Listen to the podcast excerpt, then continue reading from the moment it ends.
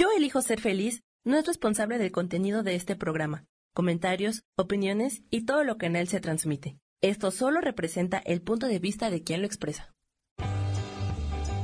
Yo elijo ser feliz presenta.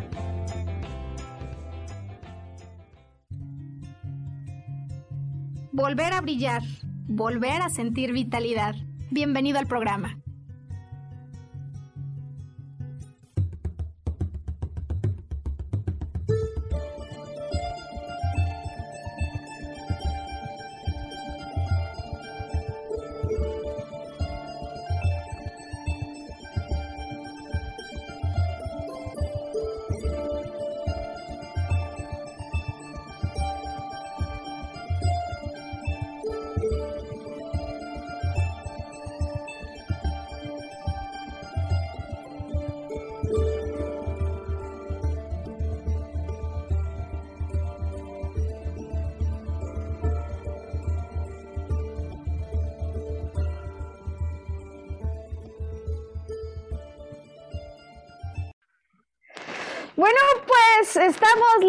Hoy para un programa, para un podcast que anuncia tener impacto, eh, porque nos estamos lanzando hoy con un nuevo capítulo acerca de cómo puede ser que nuestras emociones de alguna manera conecten, se correlacionen con nuestra salud o con nuestra enfermedad abordando este tema desde perspectivas distintas. Eh, ya hace algunos capítulos que hemos eh, tomado la perspectiva de la biodecodificación. Y hoy particularmente con un programa que anunciamos desde la semana pasada que creemos que puede tener un aporte realmente importante y más en virtud de los tiempos que estamos pues de alguna manera atravesando. Enfermedades respiratorias, hoy estaremos hablando particularmente de gripes y de un caso de influenza, dos casos de coronavirus, Sergio, que traigo como ejemplos súper reales y ya además al decir Sergio, te estoy avisando que está de vuelta con nosotros Sergio Cuellar, a quien entonces le doy una gran bienvenida y el agradecimiento. ¿Cómo está Sergio esta semana? Muy, muy, muy bien, Maro, con un tema muy, muy interesante. Este, muchas gracias por invitarme y también para compartir con todo tu auditorio este gran programa que yo creo que trae muchos beneficios para todos. Oye, pues sabes que, a ver, desde la semana pasada se quedó la invitación hecha. Cuando nos contaste de una serie, me parece, que es de Netflix. No, es o una película, no sé. Es una película. Eh, ¿Cómo se llama, Sergio? La película se llama La Llegada, de Arrival. La Llegada. Eh, su, su título en inglés. Data del 2016, fue estrenada en el Festival de Cine de Venecia. Ok, entonces, eh, Sergio amenaza con platicarnos la reseña de una película disponible en Netflix para quien quiera verla, que vamos a usar en el podcast de esta semana como el punto de partida.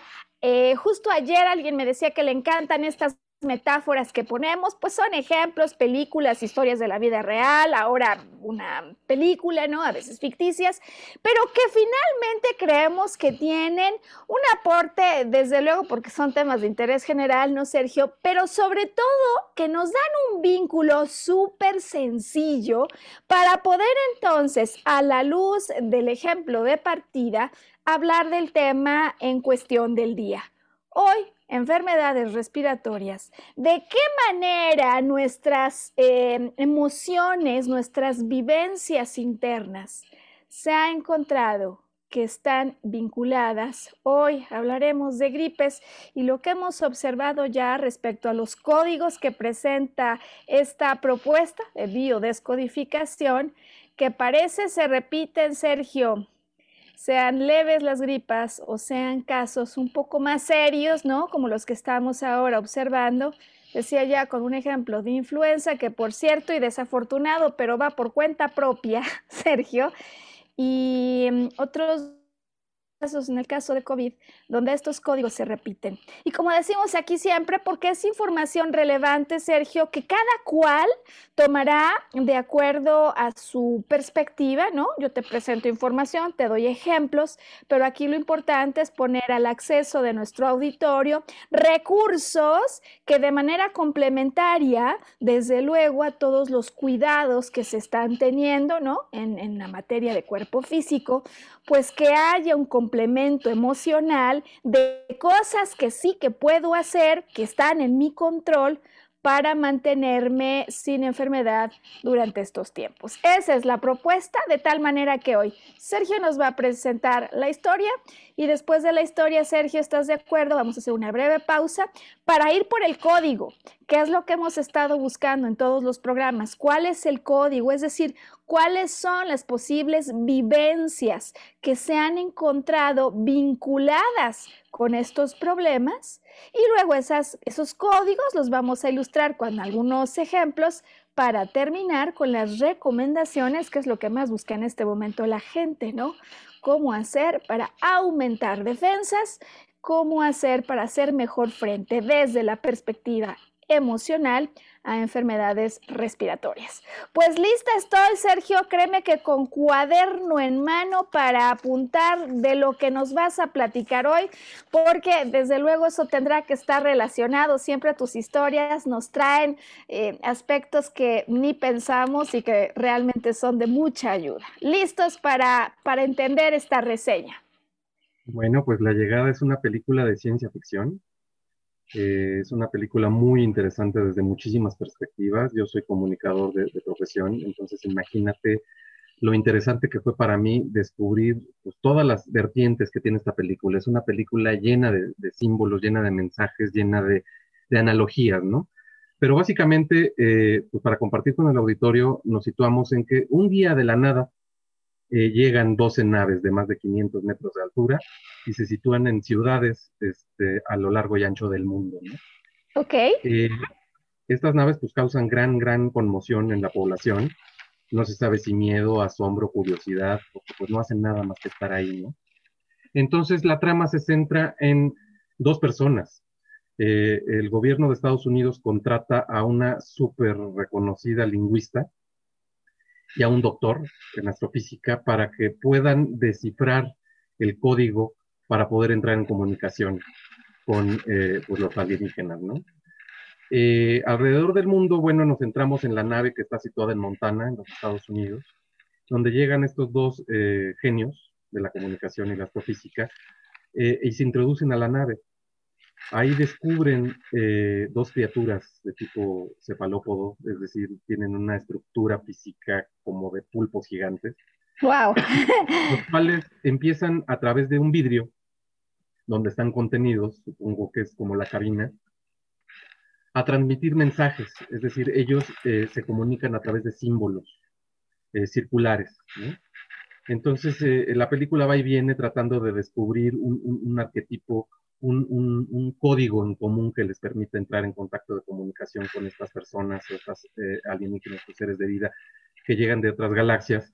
Y bueno, eh, logran descubrir que lo que quieren transmitir es algo así como una arma, ¿no? Es lo que logran decodificar. Entonces, este, pues el mundo empieza como a, preocuparse, ¿no? ¿Por qué hablan de un arma si no, si vienen en son de paz? Entonces, a medida que avanza la trama, eh, van descubriendo que arma también puede este, traducirse como herramienta, como intercambio de algo útil, ¿no? Eh, para no hacer eh, largo el, drama, los chinos deciden que a su nave le dan 24 horas para evacuar el planeta. ¿Por qué? Porque pues, tienen miedo de que hayan traído un arma, ¿no? Eh, mientras tanto, en los Estados Unidos, de repente, eh, entrando en, comunicación con los extraterrestres, hay una explosión dentro de la nave. Eh, para no alargarte más la historia, estos dos extraterrestres son denominados como Abbott y Costello, dos comediantes muy famosos en los Estados Unidos, son los nombres que reciben por parte de los humanos. antes de la explosión, uno de los extraterrestres hace salir a los humanos de la nave y la explosión ocurre dentro de la nave. Eh, cuando los humanos regresan otra vez a, vivir esta eh, comunicación con los alienígenas, uno de ellos les, les, confiesa que el otro está en proceso de muerte, ¿no? Debido a la explosión. Sin embargo, pues es un contexto completamente diferente. Los alienígenas ven la muerte como un proceso de cambio, ¿no? Eh, y pues ellos se quedan pasmados y empiezan a descubrir que conforme van juntando los símbolos que se van presentando en las distintas naves del, planeta, eh, lo que descubren es que no es un arma, es herramienta y es regalo el significado del símbolo. a medida que intentan seguir decodificando el mensaje, se dan cuenta y entran en una comunicación más directa, eh, descubriendo más símbolos y decodificándolos para entender el significado que quieren transmitir los alienígenas. Y es básicamente que es un regalo que traen a la humanidad. Es un regalo donde eh, eh, a efecto de la explosión entran unas ondas en los cuerpos de los humanos y ellos tienen la capacidad de visualizar el futuro. Después los alienígenas explican que este regalo es a cambio de una ayuda dentro de 3.000 años, que vienen a ayudar a la humanidad con esa capacidad de ver el futuro para poder eh, controlar las diferencias y los riesgos que tiene la humanidad para que la humanidad subsista y pueda ayudarlo dentro de 3.000 años donde los extraterrestres van a necesitar la ayuda de los humanos. Entonces, en este contexto, resulta muy, muy importante este, ver que todas las naciones donde habían aterrizado las 12 naves eh, también se unen a China en, un ultimátum de decir o abandonan el planeta o los destruiremos. Entonces, a lo largo de lo que va avanzando la película, eh, los protagonistas logran hablar con el presidente de China para decirle que desista, que en realidad ellos vienen en son de paz a entregar un regalo y que la explosión no fue otra cosa más que la forma de transmitir ese regalo, que es la capacidad de ver el futuro. Eh, total, los chinos desisten, este, las naves salen del entorno de la Tierra, se retiran y dejan su regalo para la humanidad, que es esta capacidad de ver el futuro. Pero lo interesante aquí es ver cómo a veces eh, interpretamos mensajes de manera incorrecta. Es decir, a la hora de decodificarlo, no vemos el, mensaje tal cual lo quiere, lo quiere mandar el emisor, ¿no? Y en este sentido es muy, muy interesante desde el punto de vista lingüista o de, concepto, la atención que debemos poner a esos símbolos este, y a esos mensajes que nos está mandando el emisor para interpretar correctamente eh, lo, que nos quieren comunicar. Y creo que esto se liga muy, muy bien con eh, este mensaje que traes el día de hoy, porque las enfermedades, como hemos ido descubriendo eh, a través de estos programas, no son otra cosa que son los mensajes que el cuerpo nos quiere enviar. Los interpretemos bien o los interpretemos mal, pero ahí está el mensaje. Uy, Sergio, qué regalo de inicio de podcast nos estás dando hoy. Sabes, porque en esta ocasión, eh, la llegada a esta película, me parece que con la esencia que nos estás comunicando, nos habla de regalos de sobrevivencia, ¿no? Regalos de sobrevivencia que es la manera en la que la biodecodificación nos propone entender a una enfermedad. Y tomé nota ahora del caso de los chinos que dicen que hay que combatir esto, ¿no? Como muchas veces nosotros afirmamos a través de nuestras palabras cuando tenemos una enfermedad, ni qué decir de lo que está pasando actualmente, y entonces asumimos esta actitud de combatir a la enfermedad. Tengo que luchar contra ello. Cuando es posible, déjame hoy solamente dejarlo así, cuando es posible que estas eh, enfermedades como los alienígenas de los que nos has hablado nos estén portando un símbolo, de alguna manera un significado, que si yo pudiera comprender, me ayudaría, desde luego, para poder revertir emocionalmente hablando aquello que contribuyó, aquello con lo que yo participé, por un lado, pero a efecto preventivo, que es lo que a muchísimas personas en este momento les interesa, ¿Qué puedo hacer sabiendo el código con esta capacidad de ver el futuro de lo que puede ocurrir como ese regalo que le dan los alienígenas, de tal manera que al entender el futuro al que voy y vuelo, si acaso decido mantenerme en una actitud emocional determinada, pues para cambiar el final de la historia. Y lo digo porque hay muchísimas personas, y seguramente te ha pasado a ti, Sergio, que hemos atravesado por diferentes momentos, ¿no? A lo largo de lo que ha sido eh, estos meses, ¿no? De historia. Eh, un momento, ¿cómo lo has vivido tú? ¿Cómo lo has vivido? Cuéntame de las etapas por las que has atravesado. Mira, ahora que, lo, tocas, tú y yo hemos platicado en otras, en otras ocasiones, sin embargo es tema de otro programa lo mejor, de la curva, ¿no? Cuando algo cambia en tu vida, ¿no? Y creo que todos atravesamos esa famosísima curva de Elizabeth Kubler-Ross, donde lo primero que sentimos es miedo, después ira, después coraje, después resignación, luego aceptación y por fin salimos, ¿no? Creo que yo en, lo personal he pasado por distintas etapas, ¿no? Lo primero que me dio cuando salió esta pandemia fue pavor, ¿no? creo que todos este, claro. eso, ¿no? Y todos nos recluimos, no nos asomábamos ni a la puerta, limpiábamos con cloro todo lo que pedíamos del súper, etcétera, etcétera, ¿no? A medida que se han ido relajando las medidas de seguridad y que salió la vacuna y que algunos nos vacunamos y otros seguimos con este, algunas prevenciones, creo que he ido pasando por esa parte de la curva. Hoy estoy en aceptación, que es algo que está presente, con lo que tenemos que aprender a convivir con todas las, este, digamos, precauciones, pero siempre queda el miedo ahí, ¿no? O sea, tenerle miedo a, a esto. Y esto me lleva mucho de la mano a algo que en algún momento me dijo un veterinario que consulté por una afección que tenía mi perrita, que me decía, no, no, no, a ver, espera, en apariencia, ¿sí? tu perro está enfermo en apariencia, porque no es real. Y esto me ha dejado pensar mucho en todos tus mensajes, porque, a ver, ¿qué es lo que me está queriendo decir mi perrita con una enfermedad? ¿Cuál es realmente el mensaje que me está transmitiendo que algo le está molestando?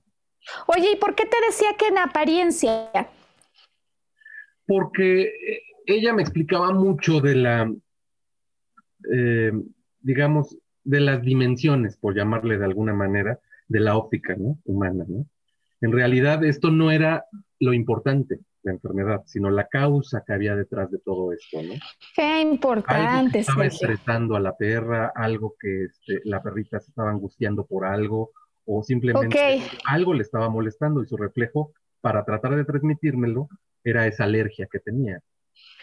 Oye, pues como siempre nos llenas de ejemplos de arranque, de absoluto espíritu práctico, que nos van a ayudar a desarrollar el tema central que estamos ofreciendo, ¿no? El que estamos eh, hablando, que vamos a desarrollar el día de hoy, que a muchas personas les tiene no solo estresados, sino con los pelos de punta, ¿no? Cuando empiezan a ver lo que está pasando en otras regiones del mundo pero que sobre todo creo que nos ha llamado a activar una nueva conciencia acerca de qué sí puedo hacer yo y hoy particularmente a través de Volver a Brillar y la tónica que manejamos en nuestros podcasts, pues los aspectos que decimos que son psicoemocionales, que ya explicaba yo hace un podcast, que nadie les dice así. Finalmente, ¿qué es lo que pensamos que nos lleva a lo que sentimos, las emociones que vivimos en ese mundo interno que definitivamente yo sé que existe, que puede cambiar mi ánimo en el día y que en el contexto de las enfermedades, como lo has dicho, desde luego, a ver, por supuesto, una es la cuestión física, que es innegable lo que estoy sintiendo, pero lo que subyace a esto y le acompaña desde la propuesta de la biodecodificación es una emoción que por lo tanto yo debo poder comprender para que una vez entendido el código pueda hacer lo necesario para disminuir ese estrés, esa angustia que ya de entrada, más allá de lo físico, en lo interno me están desquiciando, ¿no? Mira, más claro ni el agua, ¿no? Y a mí me gustaría ah, retomar algo de una persona que tú y yo conocemos muy bien, que es una amiga queridísima, que es muy buena en lo que hace. Eh, esta amiga es perfeccionista. ¿no? Ella, este, hasta ella dice, yo tengo este, el síndrome de que si veo el más mínimo detalle, lo corrijo. ¿Qué es lo que sucedió? Hubo una etapa en la que estuvo muy presionada. ¿Qué es la presión? Pues es una emoción. Traía mucho estrés, un estrés. de compromisos. Claro. ¿Qué le sucedió? Al otro día amaneció con la mitad de la cara paralizada. Eso ya es una, una, manifestación física. Claro. Cuando fue al doctor, el neurólogo le dice, esto es por estrés, no es otra cosa. Tu cuerpo te está gritando que le bajes al estrés. una lección de vida para ella, ella se recuperó muy rápido, este, volvió a quedar exactamente como era. Sin embargo, para ella la lección de vida fue muy clara. Ahora sigue siendo igual de perfeccionista, pero sin esa emoción. ¿Y qué que, que no vuelve a presentar ese cuadro. Entonces es tan claro como que las emociones, ¿sí? Tienen su lenguaje propio, y es lo que yo he aprendido de ti, y es lo que sí te entendí bien, es se manifiestan a través de estas enfermedades. Sí, y se manifiestan, Sergio, pero no siempre, ¿sabes? Porque pues no tendría por qué, si todos tenemos problemas, todos tenemos angustias, en el día a día hay, desafíos naturales por el hecho de vivir, ¿no? Eh, no tendría por qué convertirse en una enfermedad si no fuera por las cuatro cosas, Sergio, que hemos estado diciendo y que hoy me gustaría, eh, a manera de resumen, volver a recordar, porque es posible que este podcast por primera vez lo vea, lo escuche, alguien que no ha tenido conexión con los otros podcasts.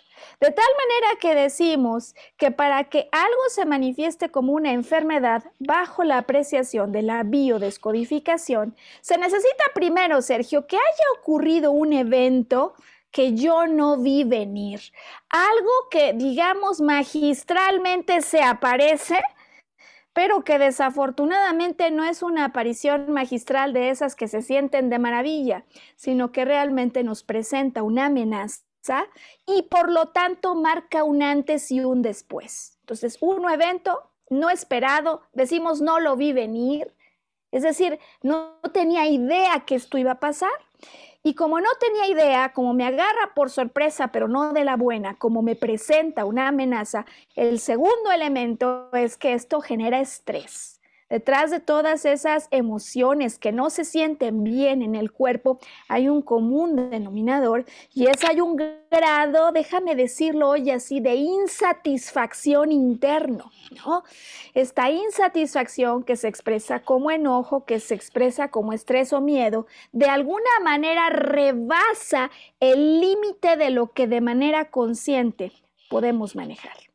Y entonces el segundo elemento es yo tengo un alto estrés que se vuela por completo ese límite o un estrés permanentemente agudo, alto. En cualquier caso, ¿cómo lo veo? ¿Cómo lo vivo?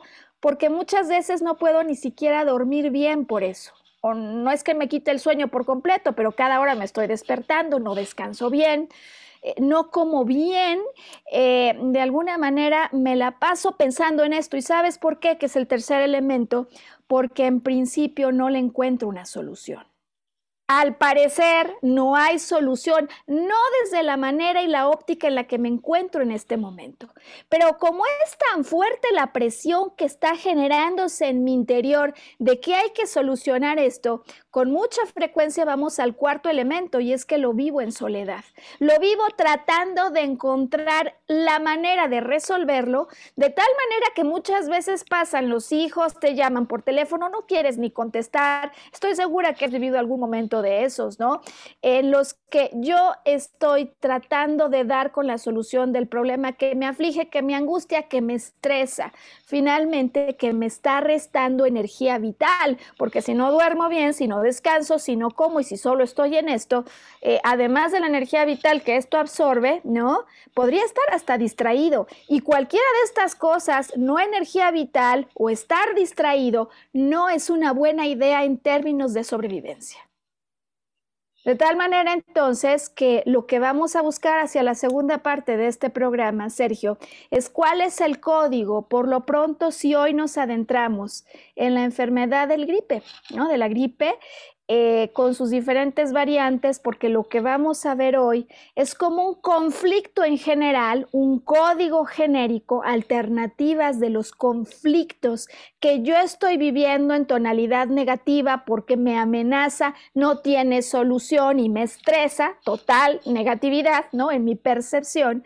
Este código, ¿cómo es que teniéndolo en mano, que fue lo que estuvimos haciendo la semana pasada, yo lo puedo llevar a ejemplos? Hoy te voy a dar tres ejemplos, Sergio, para explicar cómo el código lo puedo interpretar de una manera correcta, que es lo que nos has venido a decir con la historia de arranque, ¿no? Hay códigos que manda el cuerpo, si yo lo supiera interpretar, no solo bajo el estrés y me ayudo desde la perspectiva emocional, sino que sobre todo puedo adquirir una actitud totalmente preventiva, es decir, de qué manera desde mis emociones puedo reforzar mi sistema inmune. Es la propuesta de hoy y yo sugiero, Sergio, que vayamos a una pequeña pausa Así dejamos que las personas que nos están escuchando, que están sintonizando, si no tienen dónde apuntar, vayan por una libreta, por lo pronto una hoja donde puedan tomar nota para que después en el transcurso del día, al acabar la transmisión, puedan ir reflexionando y hasta verificando con casos y personas conocidas. ¿Te parece?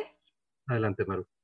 Pues vamos a pedirle a Sam que nos ponga en pantalla la imagen de los datos de contacto, Sergio, que seguimos ofreciendo ha tenido realmente una aceptación espectacular.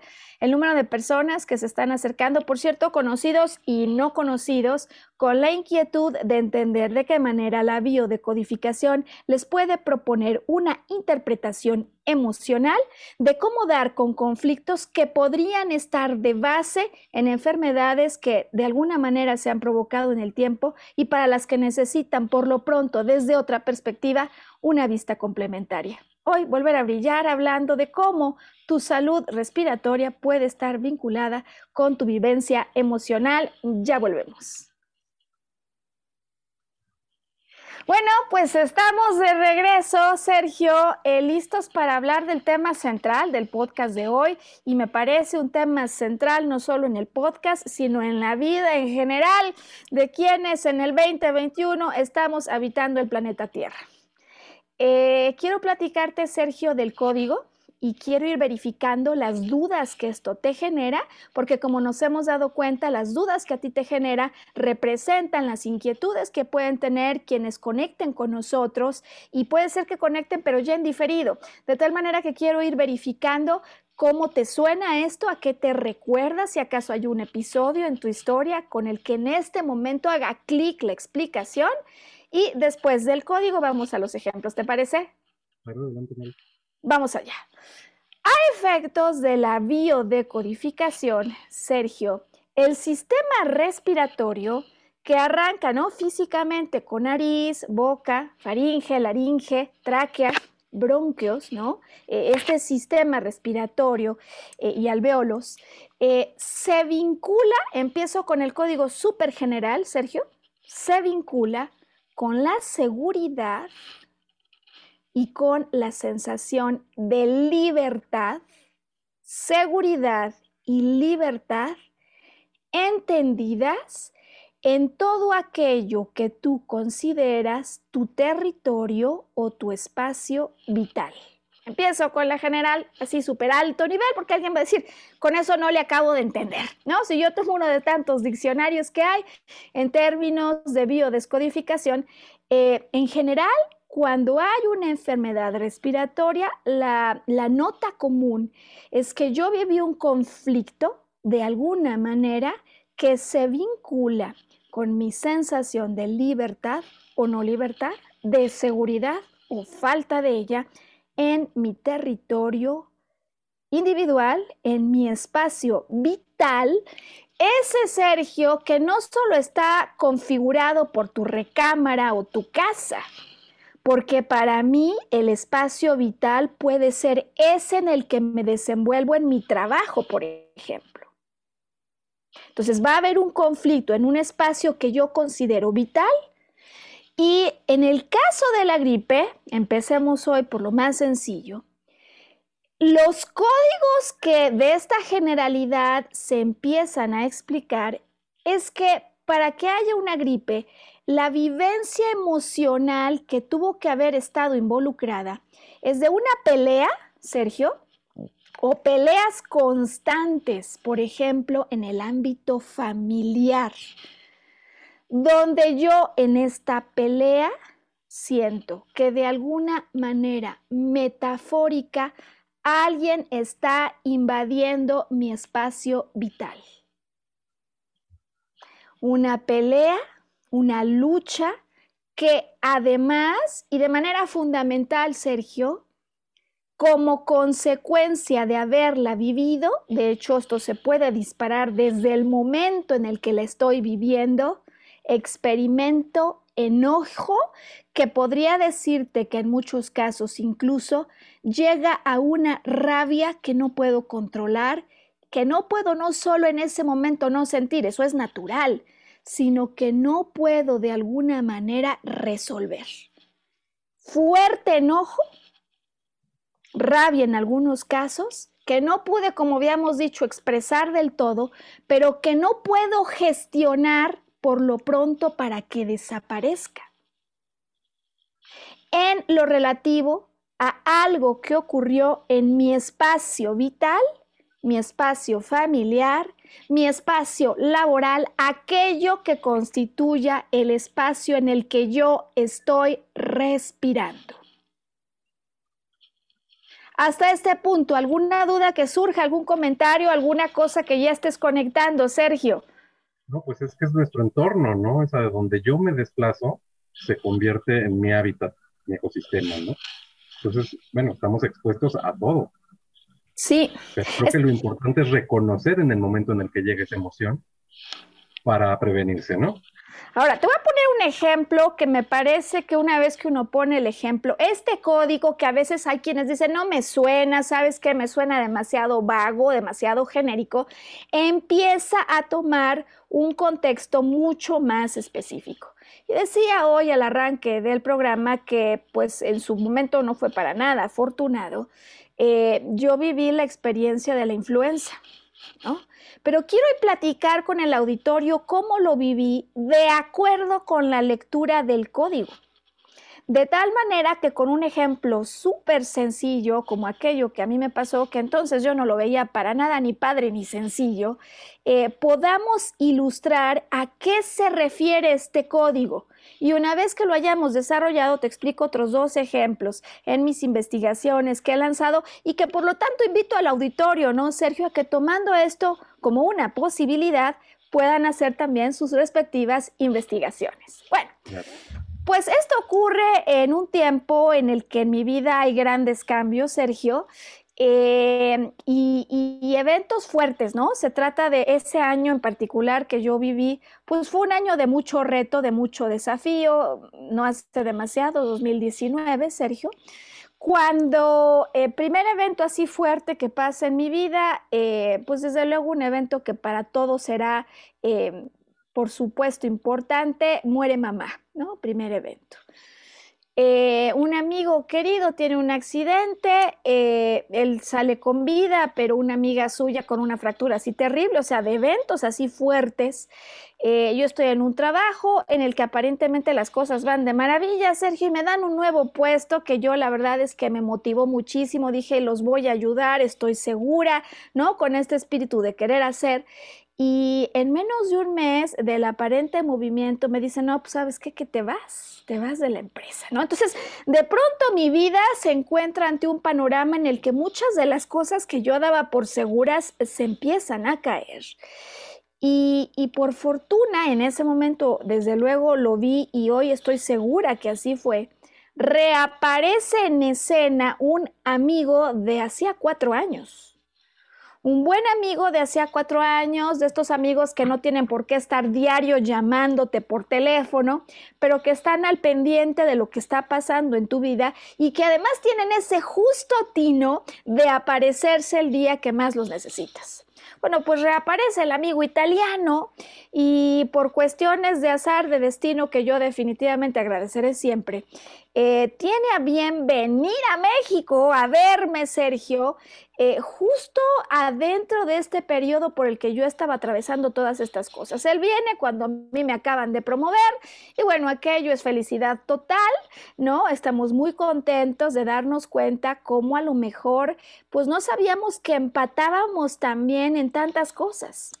La historia breve es que eh, él se va y supongo, si me acuerdo bien, que sí, está aquí en mayo eh, eh, en junio ocurre esta promoción y antes de que dé la mitad de junio ya me avisan que siempre no y que me voy de la empresa, ¿no? A mí me parece que esa conjunción de eventos es algo que hay que tomar en consideración y por lo pronto al salir decido hacer una pausa y decido darle el sí a una oportunidad que la vida me está presentando de un gran amigo que se aparece, que entra en escena en mi vida y que posiblemente yo de otra manera no hubiera podido hacer esto. Y yo digo, le voy a dar el sí a explorar la oportunidad de convivir juntos. Él ya vino a México y entonces yo salgo para allá. El amigo de cuatro años, la historia del amor idílico, seguramente, Sergio. Y bueno, los amigos, la familia enterados, ¿no? todo el mundo un poco con los dedos cruzados de ojalá y esto sea algo que para su vida sea verdaderamente bueno. Y que además cuando ves que alguien ha pasado por momentos muy difíciles, pues por supuesto que estás deseándole bendiciones. Pues así voy yo para, para este viaje. Desde luego, con mucha emoción por lo que puede pasar y muy agradecida por la enorme oportunidad que me está dando el cielo con este regalo inesperado.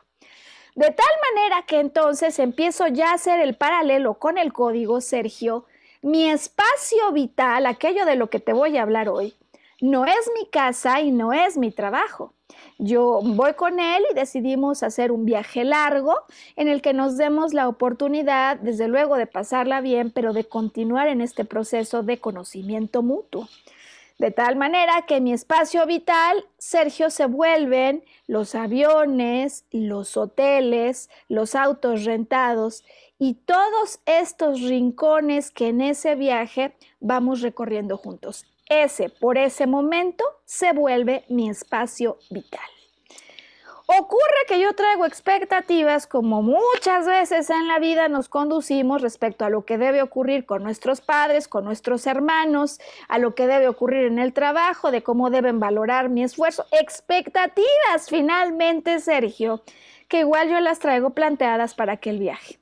Expectativas que para ese momento no resultan verdaderamente afortunadas para mí resulta algo absolutamente eh, inesperado que yo no vi venir eh, el cómo en alguna medida, déjame decirlo hoy, hay un tinte cultural que en definitiva hay quienes se ríen cuando se dan cuenta de lo que yo descubrí porque dicen, pues eso se sabe muy bien. Bueno, lo saben muy bien otros, pero yo no lo sabía. Y es la enorme diferencia que puede haber culturalmente hablando, Sergio, en cómo gestionamos los problemas. Porque en el caso de, por lo pronto, Ciudad de México y cultura, algunas muy latinoamericanas, eh, difícilmente brincamos en enojo o explosión como lo hacen en otras culturas, ¿no? La verdad, estarás de acuerdo que todo aquí es como... Tenemos mucho nos contenemos muchísimo. Y como tú digas y lo que tú quieras y no hay ningún problema, claro que sí. Este rollo, ¿no? De una cultura bien fraterna, bien cálida, que en algunos países europeos en realidad dista muchísimo el manejo cultural y ya es algo bastante establecido, ¿no? Es decir, algo no funciona como yo quería y entonces son unos gritos de locura. Los italianos además que viven la cuestión con mucha pasión y con expresión, así como lo hago con las manos, porque de alguna manera para ellos esto es parte de su manera, eh, digamos, de, de comportamiento habitual, pero que luego explotan y a los cinco segundos de la explosión de la bomba, que para ti puede ser Hiroshima, pues ellos están liberados, ¿no? Una cuestión completamente cultural, pero que a mí me toma por sorpresa y que en ese momento yo no leo a la luz de una cultura, yo lo leo como una invasión en mi espacio vital cuando estoy comiendo en este lugar o cuando estamos descansando en esta habitación y de pronto, de la nada, según yo, por algo que no supe ni en qué momento dije ni en qué momento hice, de pronto viene, ¡pum!, la explosión emocional. reducidas, ¿no? Palabras, un poco, eso fue la vivencia.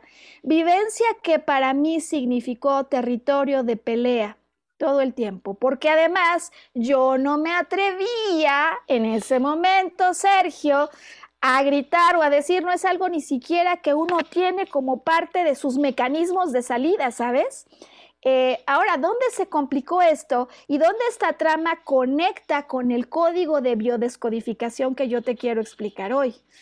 Llegó un momento en el que yo me di cuenta que aquello realmente rebasaba mis posibilidades de manejo y que no era el viaje con el compañero idílico que yo había proyectado.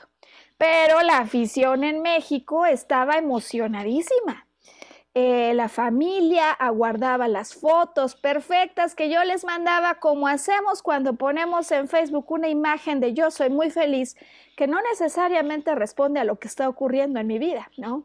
Entonces, claro, ¿de qué me había encargado yo? ¿De qué me encargué desde que aterricé prácticamente? La imagen al lado, no sé qué. Bueno, además, ya sabes, Roma, ¿no? Los lugares, la foto increíble, acá en la plaza con la fuente tal, ¿no? Trevi. Eso haces. Empiezas a entregar una imagen y no te das cuenta cómo te empiezas a enredar en la trama, de tal manera que hubo un momento en el que esto me tomó por sorpresa, por supuesto. O sea, es un evento que cambia por completo tus expectativas y aquello en lo que venías encarrilado. No lo vi venir. Eh, me genera estrés muchísimo. Me genera estrés muchísimo porque no sé cómo manejar esto y el asunto es que íbamos en un viaje por lugares eh, espectaculares, por cierto, Sergio fue un viaje espectacular, en unos lugares de Italia, así pueblos bellísimos en la costa malfitana, pero yo sentía que como había llegado con él, hombre, para entonces no hablaba ni siquiera algo de italiano que me pudiera ayudar a resolver y a maniobrar sola. Es decir, yo me sentí sola, es decir, decía, si esto no, si esto no da, eh, pues ¿cómo salgo de aquí sola? Además era un viaje muy largo, teníamos un itinerario muy largo y en algún momento sí lo reconozco que yo dije, pues si esto no da, me tengo que aguantar y que acabe el viaje, ¿no? Fíjate cómo uno empieza a estructurar soluciones que no son soluciones, porque cuando yo pienso que esto que me estresa muchísimo no tiene otra solución, porque yo lo pienso y digo, pues ya valió, o sea, si esto es así, ya valió no le veo solución. Pero me veo condenada a vivir en este territorio de conflicto por más de dos semanas, porque además no tengo una sola fuga de escape. Estoy sola en ese territorio extranjero y a la familia no la quiero mortificar, porque encima estas cosas hacemos. Yo no les quiero cambiar la idea.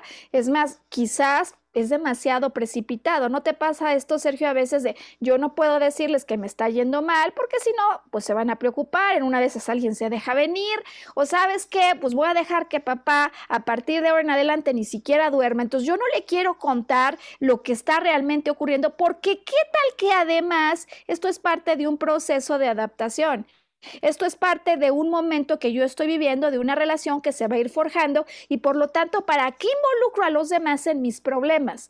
Te cuento toda esta historia y este relato porque a mí me parece, Sergio, que refleja perfectamente eso que vivimos muchos. Cuando experimentamos peleas, conflictos constantes, luchas en el territorio vital, que como ahora te he explicado, no tenía nada que ver ese territorio vital ni con mi casa ni con mi trabajo, ¿no? Sino como tú decías, me voy desplazando, claro, el momento en el que estoy, alrededor del cual estoy respirando, es mi espacio vital.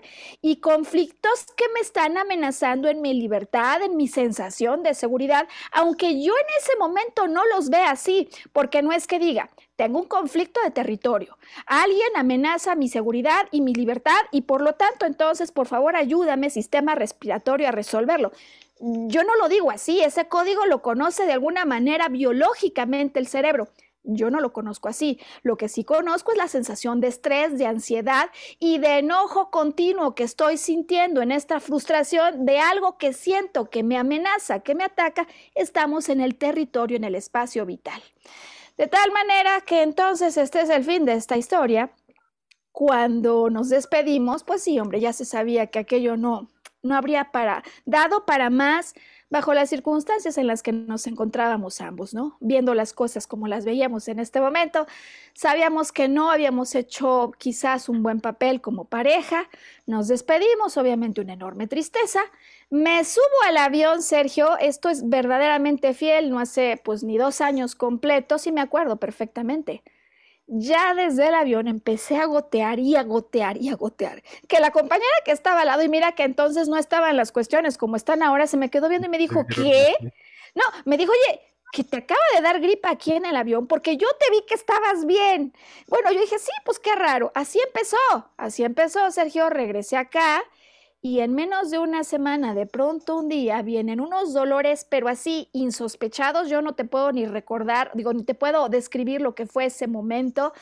Eh, el primer día yo no me podía ni mover, es decir, estaba tirada en la cama, de lo mal que me sentía y no podía tomar ni siquiera el teléfono celular para decirle a alguien ayuda, por favor. Nunca me había sentido así.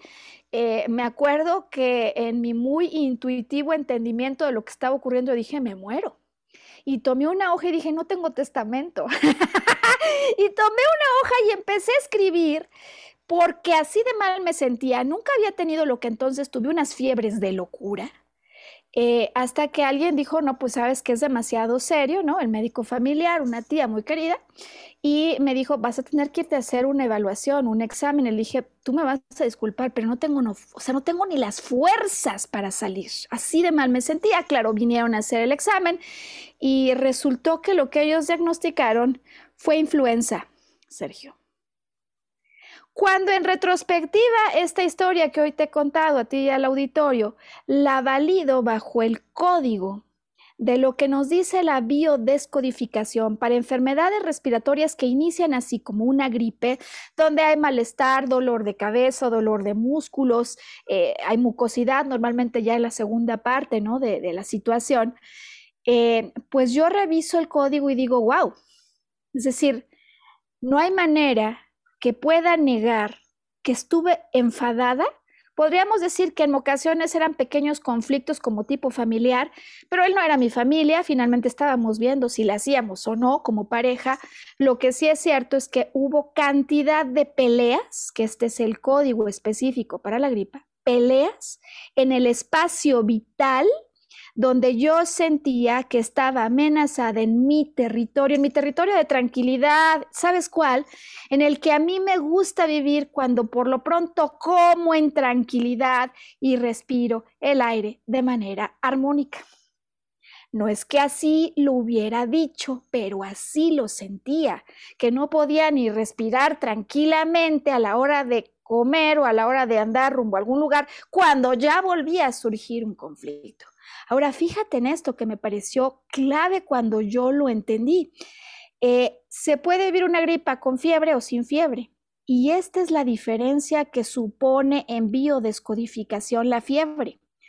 Cuando yo tengo en mi interior una sensación de necesidad de aprecio, de calor, y me doy cuenta que no es posible tenerlo, aumenta la temperatura del cuerpo.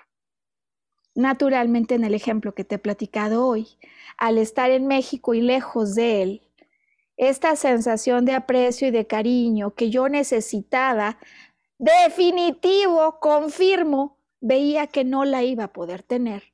Y no puedo recordar una etapa de más calor y temperatura, no, hombre, unos sudores que aquella.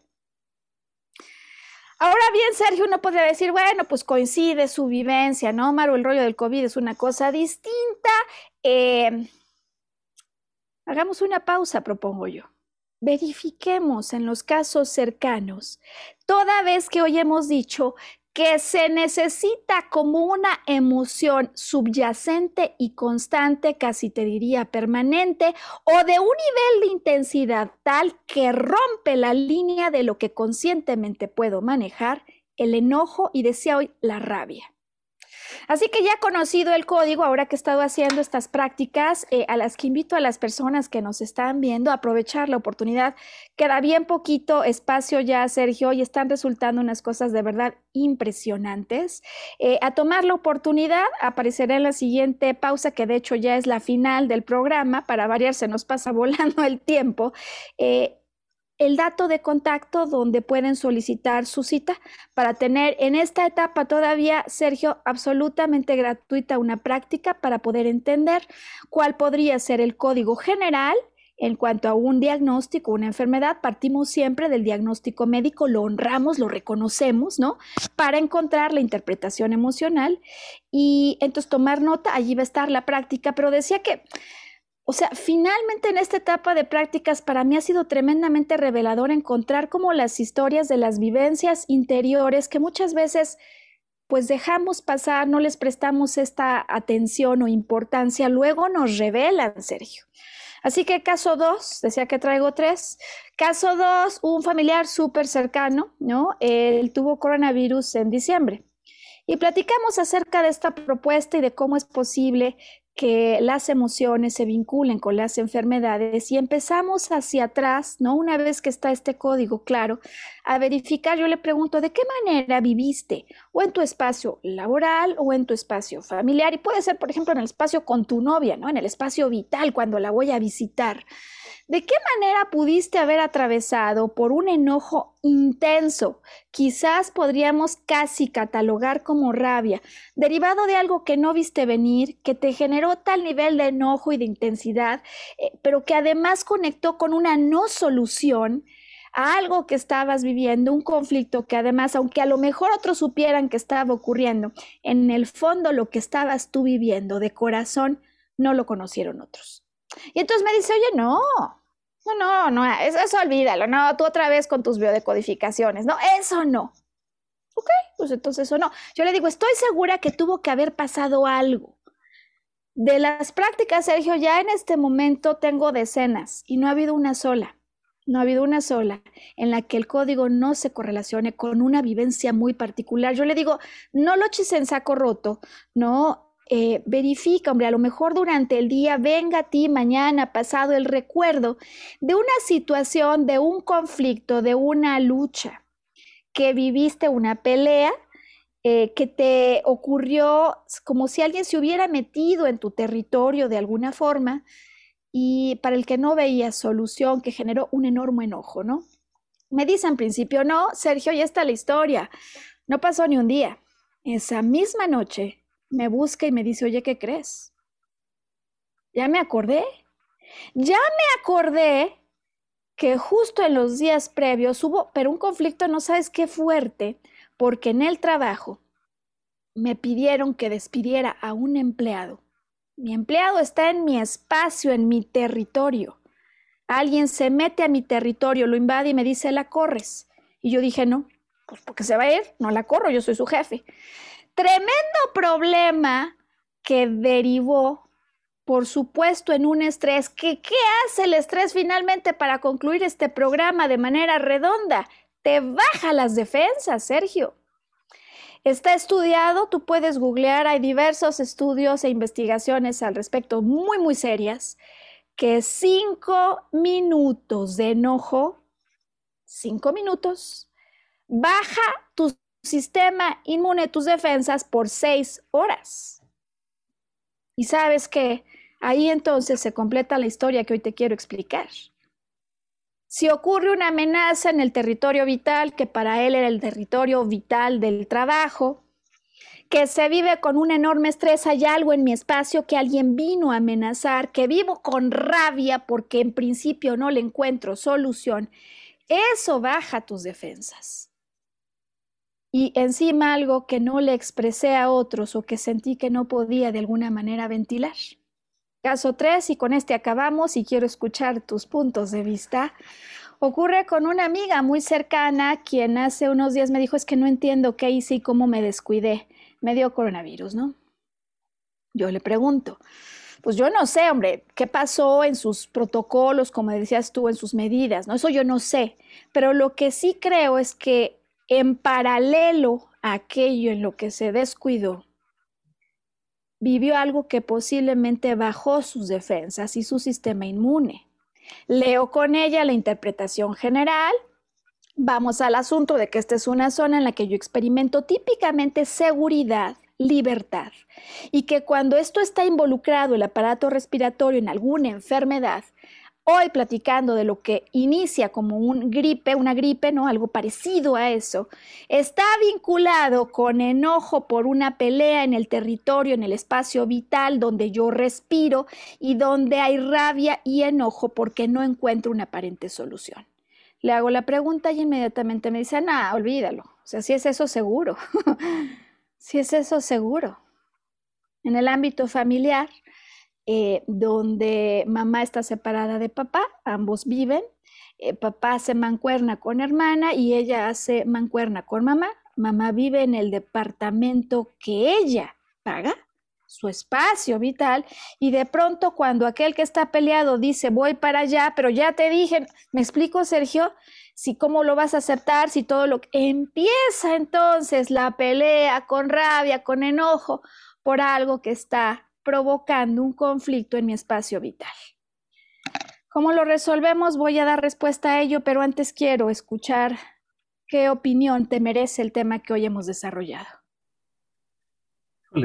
se me hace tan cierto, o sea, te van cayendo clics a lo largo de me vas platicando, pero lo más importante, mi territorio es a donde voy. Sí, no es mi casa, no es mi trabajo, es, mi persona. Dicen por ahí que tu espacio vital son 50 centímetros a partir de tu piel, ¿no? O sea, no, no, hasta te sientes incómodo cuando alguien se aproxima de más, ¿no? Eh, ese, a donde yo me desplace, es mi territorio. Entonces, es la, es la parte uno. La parte dos, cuando yo hago un coraje, ¿sí? Puede ser en la tienda de la esquina, que pues, no, no es para nada mi territorio, pero yo estoy, mi persona, está cohabitando en ese ecosistema. ¿sí? Es ahí cuando yo hago un coraje porque me dieron mal el cambio, porque se me perdió el billete, por lo que tú quieras. ¿sí? Es en ese momento cuando pareciera ser que yo abro la ventana. ¿sí?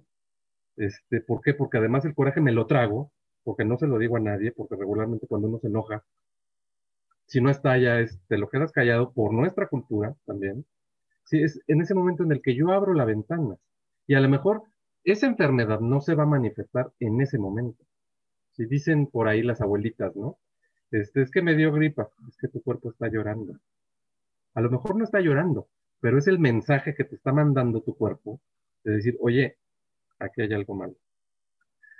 Luego viene mi pregunta para ti. En algún momento tocamos el tema de la colitis y tú me dijiste, este, a qué, o sea, cuál era la emoción que traía todo esto. Yo identifiqué el lugar, el espacio en el que se dio ese evento, en que empezó este, el malestar de la colitis. Lo tengo todo claro. Ahora, ¿qué tengo que hacer? Hablarlo, exteriorizarlo. Ok, pues fíjate que me encanta la pregunta y sobre todo ya que estamos a unos minutos de concluir con la transmisión de esta semana, porque ahí donde empieza el problema emocional, Sergio, ahí donde partimos para solucionarlo.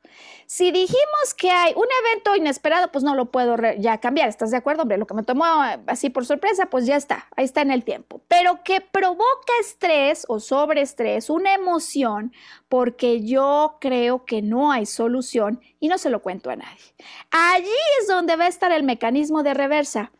Tenemos dos vías muy sencillas que me parece que con eso podemos entregar el mensaje final del podcast para quien quiere estar en control y aumentar su sistema de defensas o por lo pronto no abrir la ventana desde la perspectiva emocional que nos has dicho. Primera pregunta es cómo le bajo al estrés. Porque a partir de esa vivencia, créeme que me quedó clarísimo, Sergio, que posiblemente yo, desde luego, no quería hablarle a papá, no le quería contar a mis hermanos, pero sí pude haber hecho una alianza con un amigo. Te pude haber dicho, oye, si de repente te hablo me vas a perdonar, pero necesito gritar auxilio, auxilio, aunque a lo mejor gritar auxilio, auxilio no sea más que un, o sea, no, no me están matando, ¿verdad? No me están acuchillando, pero es una manera que yo establezco un código contigo para decirte necesito sacar este estrés. O por lo pronto yo ya que aprendí esto no me lo voy a quedar, entonces mañana voy a escribir por lo pronto en una libreta, de tal manera que al sacarlo diga, ay, ni era para tanto. Esto es lo que me molestaba, no era.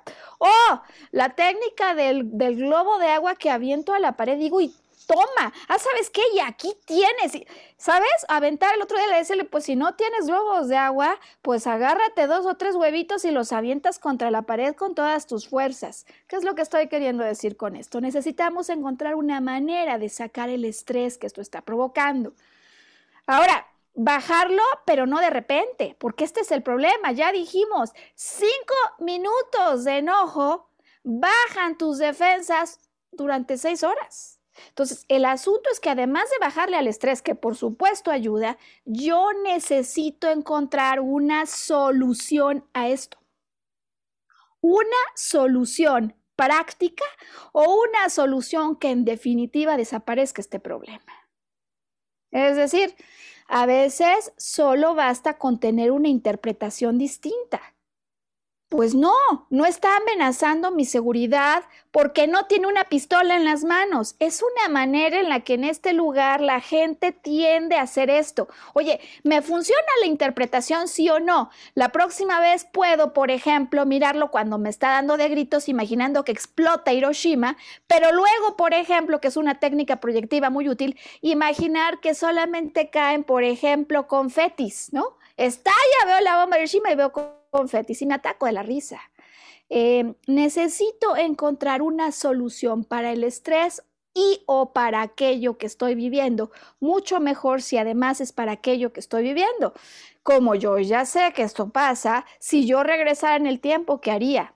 No permitiría que ningún día pasara sin enfrentarlo. Qué gran solución estás dando, porque entonces me acabas de dar la llave. Hmm.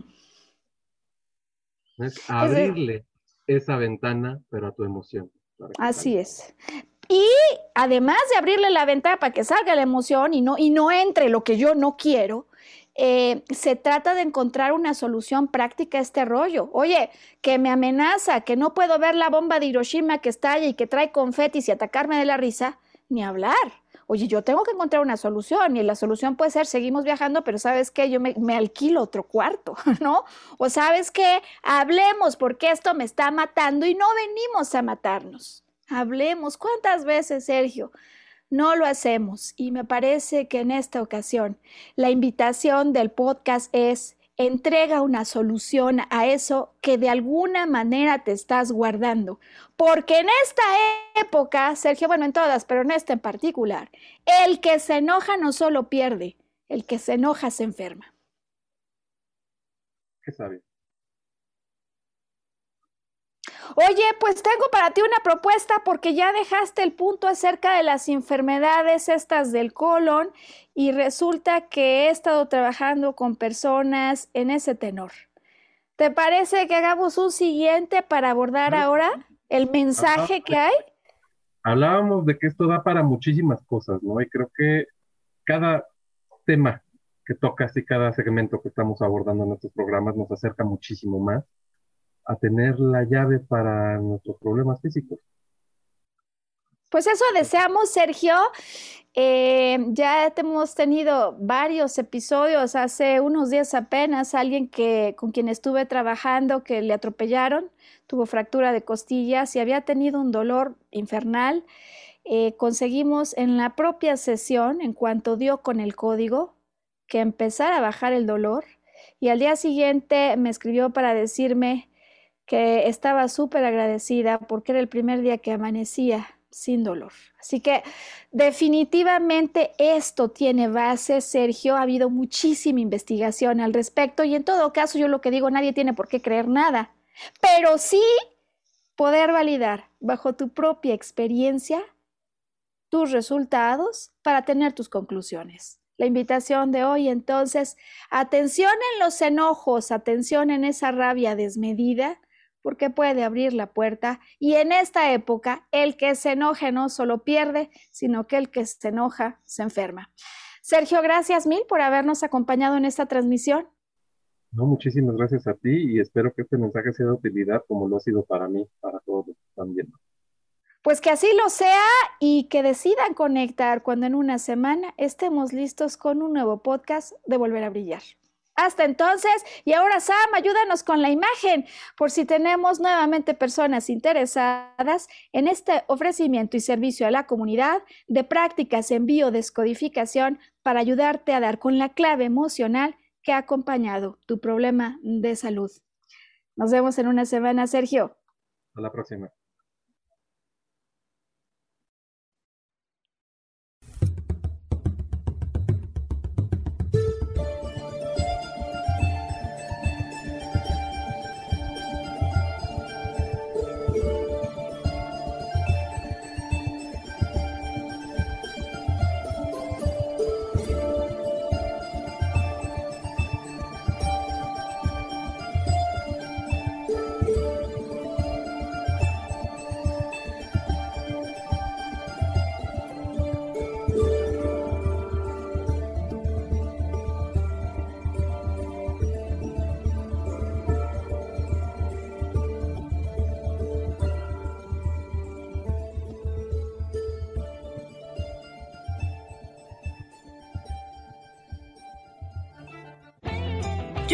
Feliz presentó.